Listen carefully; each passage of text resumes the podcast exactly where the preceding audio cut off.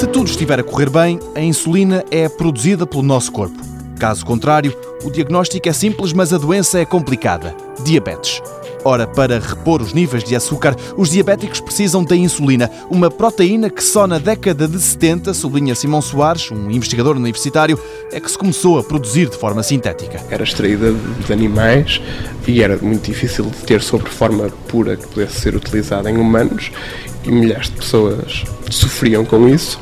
O Boyer e o Stanley Cohen ao desenvolver esta técnica que permitia fazer um corticose de pedaços de ADN, conseguiram isolar os genes que produziam a insulina e pegaram nesses genes humanos, isolaram-nos retiraram essas cadeias de ADN, inseriram num plasmídio e inseriram esse plasmídio numa bactéria e tornaram a bactéria capaz de produzir essa proteína.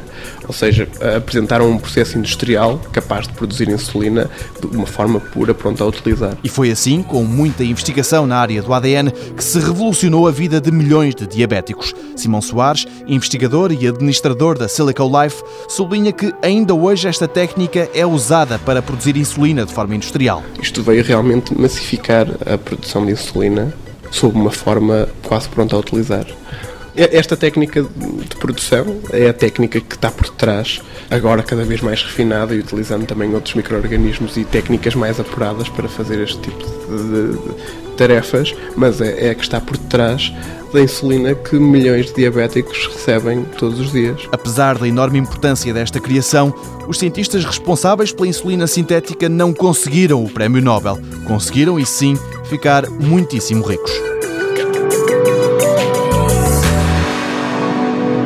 Mundo Novo, um programa do Concurso Nacional de Inovação BSTSF.